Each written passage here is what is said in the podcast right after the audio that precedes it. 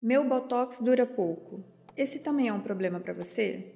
Hoje nós sabemos que se usamos doses equivalentes de toxina, o tempo de duração não muda muito de uma marca para outra, pelo menos dentre as três marcas de uso consagrado no Brasil. Então, quais seriam os fatores que, que implicariam nesse tempo de duração da toxina botulínica? Bom, eu vou listar agora para vocês alguns dos fatores principais. Dentre eles, o próprio metabolismo individual, Algumas pessoas, por questões genéticas, têm uma durabilidade menor da toxina botulínica. 2.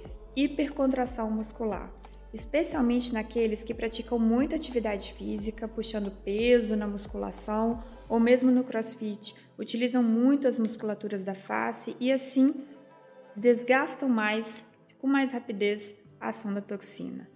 Aqueles pacientes que também têm miopia e que não são bem tratadas com lente ou com óculos utilizam muito as musculaturas aqui do centro da face, do centro da fronte e também têm uma durabilidade menor da toxina. 3. Os pacientes fumantes. Nós sabemos que o cigarro ele é um grande fator que contribui para a formação de radicais livres, que aceleram a degradação do colágeno e formam rugas de uma forma mais precoce. Os fumantes, eles também têm, os tabagistas também têm uma maior concentração de colagenase, que é uma enzima que degrada com maior rapidez o colágeno. 4. Técnica que talvez não tenha sido feita de forma adequada e dose. Por vezes, a duração está associada a uma dose que foi utilizada de uma forma insuficiente para aquele paciente.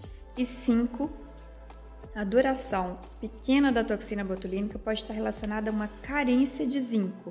Então, se é o seu caso, sua toxina está progressivamente durando menos, vale a pena a gente dosar o zinco. E em todas essas situações, sempre discutir com a dermatologista para a gente procurar alternativas para essa toxina durar um pouco mais.